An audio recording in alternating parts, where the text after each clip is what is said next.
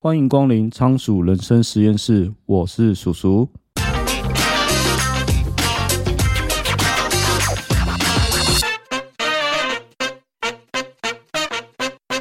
近来啊，山道猴子的一生影片爆红。那这个影片是在讲什么？它是在讲述啊，山道猴啊，因为虚荣心膨胀，借贷去买重机，更借钱给前女友，结果惨遭戴绿帽，人财两失。随后啊，经济就陷入了窘境，那只能在超商疯狂加班。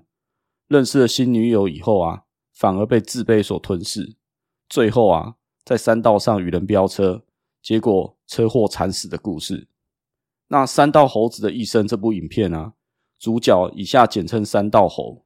其实这个状况处处可见，把山道啊换成三 C 啊，名牌包啊，相机、车子。任何物质上的东西啊，我觉得全部都毫无违和感。只要有心，人人都可以是三道猴子。举个例子，美国一名 YouTube 飞行驾驶小飞机失事坠毁啊，紧急跳伞逃过一劫。结果这影片啊，成功吸引三百万人观看。但这当中啊，存在着太多的疑点。这名网红他事后就认罪，承认他是自导自演拍影片。并且啊，他是故意妨碍相关单位去调查，所以恐怕他未来啊，可能要面临长达二十年的牢狱之灾。这似乎表示啊，我们现在好像太在乎网络上的评价还有流量，这什么事都干得出来。如果真要为三道猴下一个定义啊，我认为只要满足以下两点就可以称之为“叉叉猴”。哦，那这个“叉叉”你可以自己代换名词，就如同前面所提到的，可以是三 C 猴。汽车猴、名牌猴，或是任何的名词。那三道猴啊，它有两个症状，让它特别的不快乐。第一个症状，它太过关注别人，忽略自己；第二个症状，愤世嫉俗啊，总以为自己是受害者。不过今天不是想要来探讨三道猴子这部影片，因为网络上啊，已经有很多人提出许多的见解与看法。那我认为啊，现在人会这么不快乐，就是因为我们被社群媒体绑架了。处处会想看别人比较，总觉得自己的生活啊没有他人过得光鲜亮丽，或老是觉得世界为何这么不公平，总以为自己是受害者。那我觉得啊，能帮助你最好的方法就是学会感恩。那所以呢，今天想要介绍给大家的书叫做《六分钟日记的魔法》。那这本书呢，就是教你如何写感恩日记。它标榜只要每天六分钟，持续写作六十六天。你就能脱胎换骨，你将会发现自己的巨大改变。作者叫做多米尼克·斯宾斯特，他是德国的作家与创业家。他曾经在柬埔寨经历一场车祸，接受了十二次手术，住院了十六周。他的左腿差点要截肢。在发生车祸以前呢、啊，他就跟我们一般人一样，执着于追求事业以及外界的认可。他总想，如果我的成绩能达到班上的前五名，我就会快乐一点。如果我能进入知名企业工作，我就会迈向美满的人生。事实上，达到这些成就以后，有变得更快乐吗？现在这些如果的轮回中，每天的生活就跟仓鼠跑滚轮没有两样，一直在追逐外在的成就、物质的享受，那根本没完没了。所以他车祸以后啊，躺在病床上。他想说啊，想那些坏事也于事无补，那不如就来开始专注在身旁的好事上面。反正闲着也闲着，他就每天啊，把发生的好事就动手写下来，再小都没有关系，就都把它写下来。一般人啊，遭遇这么惨的事情啊，正常来说都会先怨天尤人，抱怨东抱怨西。不过啊，当他持续每天写下感恩还有自我反省的文字啊。他发现令人惊讶的是，诶，好事还不少，拥有的东西呀、好像还很多。比如说啊，他车祸造成脑震荡，可是他发现，其实我还蛮幸运的，脑袋还可以正常运作。左腿可能要截肢，不过好在还有一条腿，而且啊，家人跟好朋友都在身边。当他全心全意专注在自己拥有的事物上，他发现心境变得比从前更加的快乐。人也变得更加的正向。那我很喜欢他在书中说的一句话，他说：“我们可以用最简单的书写来改变你的一生。”那接着啊，我们来聊聊写日记的时候要注意的三个重点。第一点，你要保持正向快乐的心理。这就让我想到，我最近去某间连锁牛排店看到一句话，我觉得超级有道理。他说啊，小时候快乐是很简单的事，长大以后啊，简单是很快乐的事。诶，对啊，我们大人总是把事情想太过复杂。每天当下你好手好脚，家人身体健康，不就是最幸福的事吗？老是被这些外在的人事物啊、环境搞得自己不开心。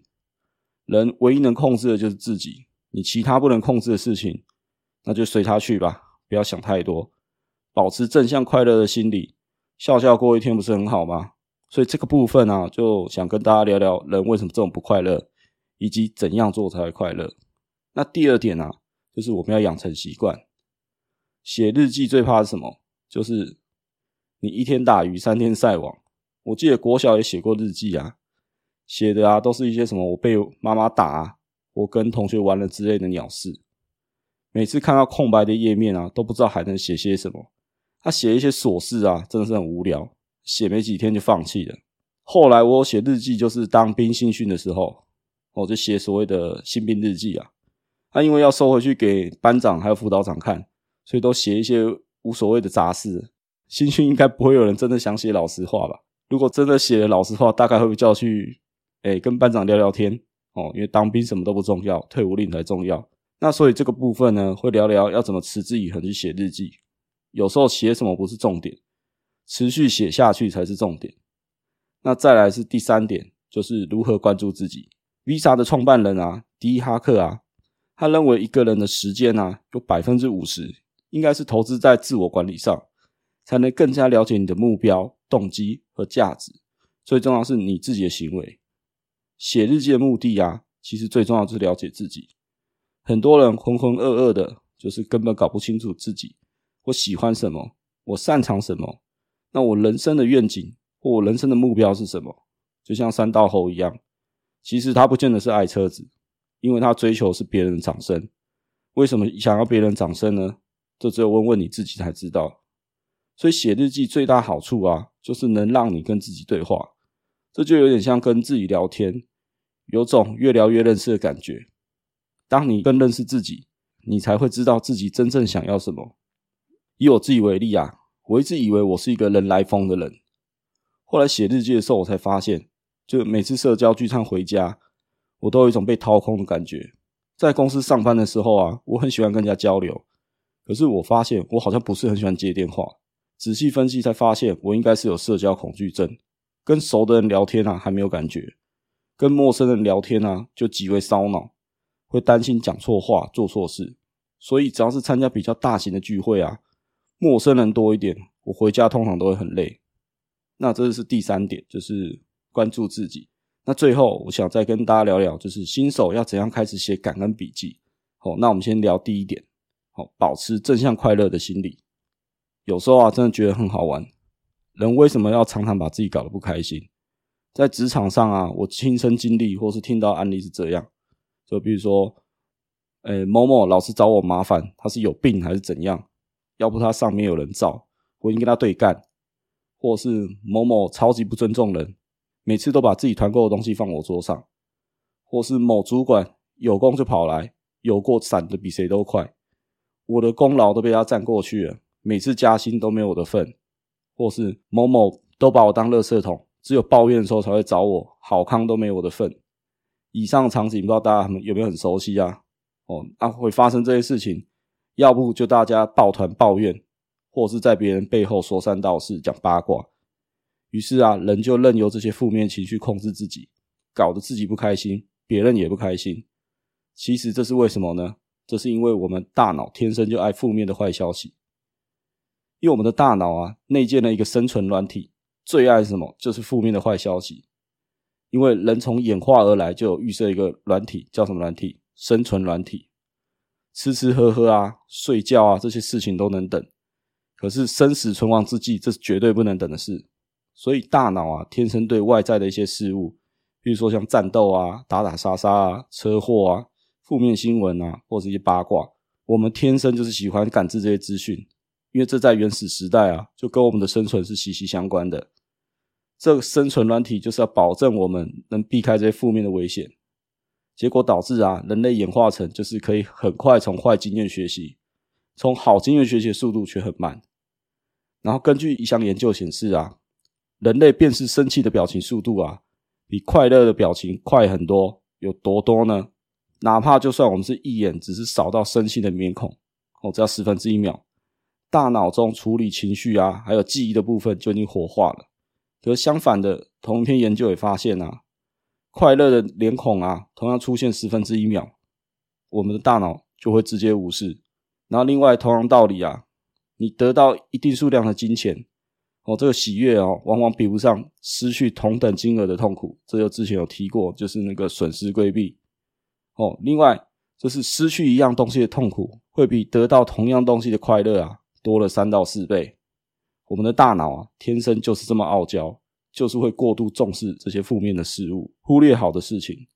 例如，大家聚在一起啊，抱怨、讲八卦，是比较容易建立认同感。路边有车祸或者是火灾，你很难忍住不去多看两眼。或是脸书，你收到一大堆正面评价，可是你就是会对一两件负评耿耿于怀，因为大脑先天的软体啊，设定已经让我们不快乐了，我们后天还要被物质主义所绑架。想要的比需要更多，结果就把自己搞得更不快乐了。哦，那这是怎么说呢？正向心理学之父啊，马丁·塞利格曼认为啊，如今我们的社会哦，实在是太过崇尚物质了。他说啊，我们所做的一切都是为了更好的生活，换取高级的车子、房子、社经地位，造成啊，没有这些的人啊，自我价值感低落，受害者心态高涨。那拥有的人呢，也没有好到哪里去，他则是要好，还要更好，因为这些物质是比不完的。你今天可能戴 Apple Watch，你可能就很开心了，哦，就想说努力赚钱，提升自己。结果你到了新的阶层，哦，结果发现大家都是戴名表，于是你又不开心了，只好更努力的赚钱，不断的循环下去。可是你要知道啊，每个阶层都会有每个阶层会出现的消费，你是永远追都追不完的。所以很好玩的是啊。没有这些物质人不快乐，拥有这些物质人其实也不快乐。那我们要怎样做才会感到快乐呢？这边就不得不提马丁·塞利格曼最著名的一篇研究，叫《快乐五练习》。他研究啊，找来了近六百名三十五到五十四岁的受试者，请他们进行五项能够感到快乐的活动。第一项，感恩之旅，就一周内写信给想感谢的人。那第二件就是写三件好事。你就持续一周写下每天发生的三件好事。第三个，便是强项，利用测验啊，找出自己的长处。第四个，运用强项，就每天找机会使用自己的长处，帮助自己或其他人。第五个，最好的时刻，就说出每天最棒的时刻，以及列出你当时所发挥的能力。那结果研究发现啊，写信给想感谢的人，这个喜悦啊，能维持一个月。那当你运用强项去帮助别人，或练习每天写三件好事这两项活动，增强快乐啊，降低忧郁的效果可以长达半年。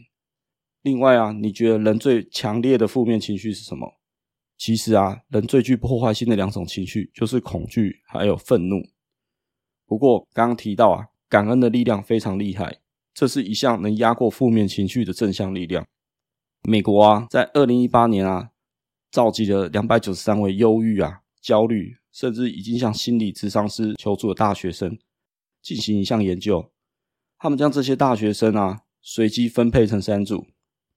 第一组学生啊必须三周写感谢信给其他人。那第二组就是全部都写负面经验。那第三组干脆不写作。那用核磁造影啊为这些学生进行测量，诶，发现写感谢信的受试者啊。他大脑的前额叶负责管理情绪啊、人际的工作区变得非常的活络。然后当写作的活动结束之后三个月，写感谢信组的学生，即使最后啊他没有把信寄出去，他们有认为，哎，我心情好像变好了。所以啊，你可以试着拿纸笔写下三种事情，就是第一个，让你真心感到开心的事情；第二个，让你感觉感恩的事情；第三。用你的力量帮助别人的事情，你如果每天啊写下真心感恩生活中的三件事啊，让你积极主动把注意力放在正面的事物上，你这样就可以避免负面的事物淹没你自己。所以啊，接下来我们来聊聊第二点，我们要怎样才可以养成习惯去写感恩日记？在提养成习惯写日记之前啊，我们先讲一下，就是人的意志力是有极限这件事情。每次啊，我们想要依靠意志力去做一件事情啊，最后往往都会失败收场。比如说像我自己啊，想要减肥，可是每次靠意志力去少吃多运动实在太难了，因为我的个性啊，很难坚持得住美食诱惑，往往撑没几天就破功了。所以我也一直在找适合我的运动还有饮食习惯。看看要怎么调整，才可以把我的 BMI 控制到正常的水准。我还记得啊，去年我痛风啊一直发作，或者痛到怀疑人生，我发狠把酒给戒了，因为我很爱喝啤酒。那现在就剩体重啊，还有内脏脂肪降下来，三高还有一些健检红字都可以控制得住。规律运动倒是没有问题，因为其实我还蛮喜欢运动的。可是饮食对我来说真的是很难控制。哦，人过四十，那个代谢真是有差。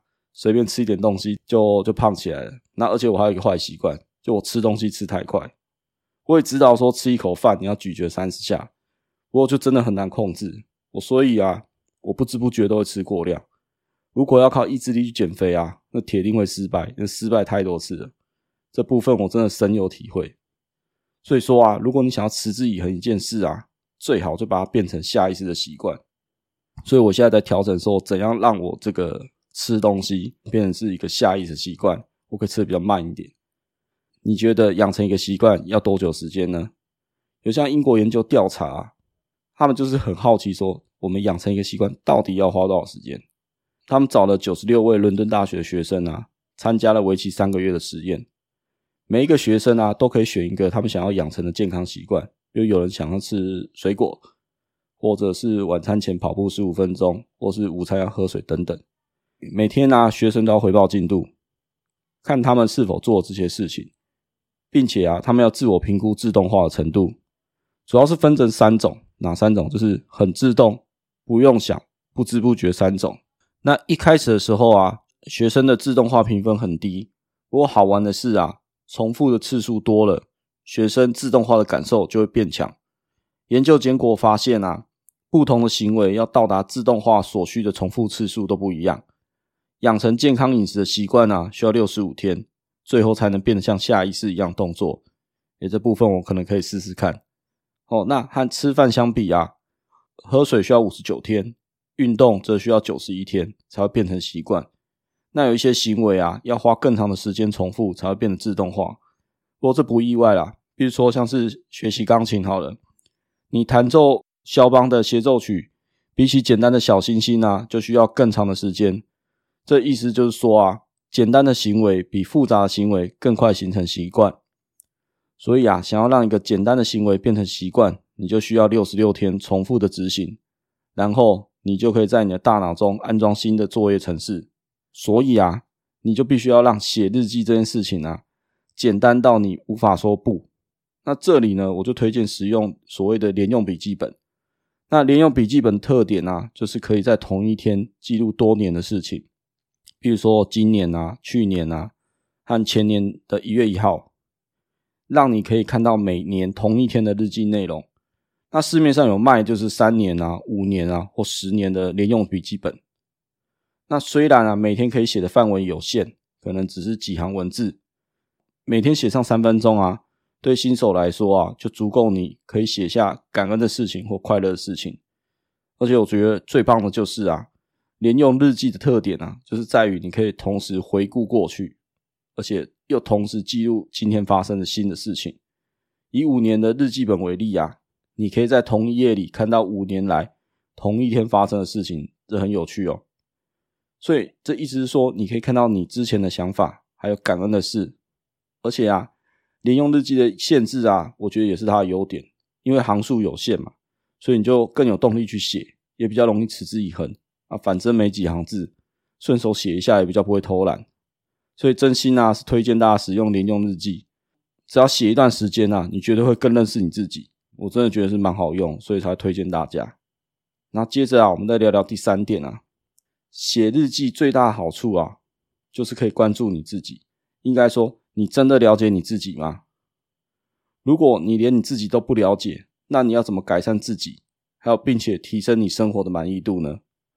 这边我就想要说一个书中所提到的故事啊，在印度啊，有一个人叫做阿里哈菲的农夫，他从别人那里听说一件事情，有些农夫啊，发现钻石矿以后啊，就变得非常的有钱，一颗不到拇指大的钻石啊，它的价值就一百座农场。于是啊，阿里就卖掉自己的农场，动身去非洲寻找钻石。他花费了一生的时间去寻找钻石矿。可他怎么找都找不到，最后啊，他身体精疲力竭，精神也陷入绝望，就此走上不归路。后来啊，阿里农场的新主人发现农场旁边的小溪底部有亮亮的东西，新主人啊就觉得很漂亮，就捡回家放在壁炉上。啊，当有客人到新主人家拜访，发现壁炉上这个闪亮的石头，诶，这原来就是没有打磨过的钻石原矿。那新主人就被说道。这小溪旁边捡到的啊，溪床上面还有很多。结果啊，大家才发现，原来属于阿里的这个农场啊，其他就是史上最赚钱的钻石矿之一。那历史上著名的钻石啊，比如说像西王之钻，或是英国女王皇冠上的光之山，都是出自于这个钻石矿。那这个故事告诉我们什么事呢？如果阿里啊珍惜人生当下拥有的事物，他就会发现宝藏其实就藏在他自己的土地上。当然不是真的叫你去挖钻石啊！同样的道理啊，我们最大的财富就是我们自己。你花再多时间在别人身上，其实别人也帮不了你什么，因为能帮你的就只有你自己。当你关注你自己，先解决你自身的问题，再来帮别人解决类似的难题，你真的会感觉到更快乐。你不会说看到别人有什么，我也要有什么。前面也提到了，物质方面的想要，你是永远追都追不完的。那写日记的作用啊，就是要帮助你更了解自己，清楚自己真正想要什么。我看过身边太多像三刀猴这样的人啊，说实在，他们真正最大的问题啊，就是搞不清楚自己想要什么。当你目标清楚而且明确，跟你人生目标无关的人事物，你真的不会放太多心力在心上。就像我刚出社会工作，非常迷恋单眼啊，我钱都花在相机镜头上。你问我这是真的爱拍照吗？其实我老实跟你说，跟三道猴一样，其实并没有。我只是想要得到网络上的称赞，所以当时都去拍一些什么，都去拍外拍啊，拍一些 model 放到网络论坛上。那拍这些对我有什么用吗？其实也只是自己爽。后来小孩出生了啊，嫌相机重，我就全部都卖掉了。那所以呼应前面对三道猴的评价啊，当你不清楚自己想要做什么，你就只好寻求他人的评价与认同。像三道猴啊，他没钱分期付款买中古货，或拼命加班付分期，这种状况我也体验过啊。但我没有像他那么夸张，打肿脸充胖子还要跟人家借钱。个人是不太喜欢跟人家借钱。那每个月被分期卡在追的感觉啊，真的很难受，会有种账单啊，你怎么缴都缴不完的感觉。只是从过来人的经验说啊，你跟手痒的人讲叫他不要买，说什么都听不进去啊，通常都是要狠狠摔一次才会醒来。如果你有意识到人生不能再这样子过下去的话，真的是很推荐你写看看感恩日记。哦，那书中建议写日记的方法是有三个步骤。第一个是早上花三分钟的时间写下，比如说我很感恩，我要让今天变得很棒的方法，或做一些正向自我肯定的事。然后在晚上花三分钟的时间写下我今天做什么好事，或我今天怎么改善自己的。或今天经历的美好事物，然后最后啊，每周再问自己五个问题，借问问题的方式来了解自己，清楚自己想要什么，追求什么。那除了可以这样写日记啊，那之前我看过另外一本书叫《晨间日记的奇迹》啊，他还建议你可以写天气啊，然后那本书还建议你可以用九宫格去进行分类，比如说像是工作啊、金钱或健康、人际关系、学习等等。不过我认为这样写都太复杂了。对新手来说啊，有写就偷笑了。重点在于如何养成习惯，持续下去。所以以下我整理几个我觉得比较适合新手写日记的方法，因为我自己也是这样写。第一个，这当然就是推荐刚刚讲连用日记哦，因为工欲善其事，必先利其器嘛。如果你是一个超级大忙人，而且你从来没有写过日记，那我建议真的可以用看连用日记。哦，那市面上刚讲有贩售三年、五年、十年的日记本，因为写的范围不大，每天可以写就几行，所以啊，你一天写一行都没关系，轻松无负担，重点是有写就好。而且刚刚也提到嘛，就很有趣，就是你可以看到每一年同一天的日记内容。这个日记啊，大人小孩都可以用。我甚至啊，也叫我幼稚园儿子跟我一起写。不过虽然他常常忘记要写，就是啊。哦，那再来啊，就是因为连用日记的行数不太多，所以如果你今天写感到开心的事情，或写感恩的事情，这样写就好。那如果你真的还是不知道怎么写，那我建议还有另外一种写日记的方法。哦，你可以从负面、正面到积极面对这个顺序啊，去写下三行的日记。哦，比如说你可以写下今天最失败的事情，然后第二行就写今天最感动的事情，那第三行你就写明天你打算怎么做。那什么事都可以写，工作上啊，或是金钱上、健康上、人际上，或是学习啊、旅游，什么项目都可以。那因为零用日记啊。它的特色就是一定会让你定期回顾。当你检视之前啊发生的事情啊，你就会更清楚啊，你自己通常是因为什么事情开心或者是不开心。所以这样做你一定会更了解自己，而且我觉得这样写更简单，更适合新手操作。那如果连写字都懒的话，那我推荐还有另外一个方式，就是涂鸦。你可以在空白栏位上就是画个表情涂鸦。因为啊，我们大脑啊对图像的记忆比文字快六万倍，把你的想法跟观点画下来，我觉得也是不错的方式啊。因为比起文字啊，人是更爱看图像啊。你只要会画简单的几何图形啊、线段啊，或写一些字、画一点颜色，你就可以创造你个人的涂鸦日记。如果你跟我一样画画功力不怎么样，诶，你还是可以画一些表情符号啦，比如说今天过得很棒、很顺心、非常开心，你就画一个大笑脸。那或者说今天诶过得还不错，那就画一个微笑。如果今天什么事情也没有发生，那你就画一个没有表情的表情。那如果今天有一点点不顺，那你就画一个呃下垂的嘴角。哦，那如果今天烂透了，那你就可能画一个哭脸。那我觉得这样做啊也蛮好玩的，你可以量化你的每一天，因为每一天的心情一定是有好有坏嘛。如果月底去回顾你每天的心情，假如说你发现你的哭脸啊比笑脸多，那你就可以自我检视一下，尽量把每一天啊都变成笑脸或是大笑的脸。当你写啊或画下每天经历的这些美好的事物啊，你一定会发现笑脸会比哭脸来得更多。写感恩日记的目的啊，就是希望你能发觉你现在所拥有的、你所想要的，还有你能帮助别人的是什么。因为前面刚提过嘛。感恩是能压过负面情绪的力量。心理学上有一个鸡尾酒效应啊，就假设啊，在一个吵闹的派对现场，如果有人叫你的名字，你也觉得会马上反应过来，知道有人叫你。因为啊，我们大脑会优先处理你事先输入好的字。通常我们最熟悉的单字是什么？就是自己的名字。那这叫所谓的选择性注意，这就有点像大脑内建 Google 搜寻引擎。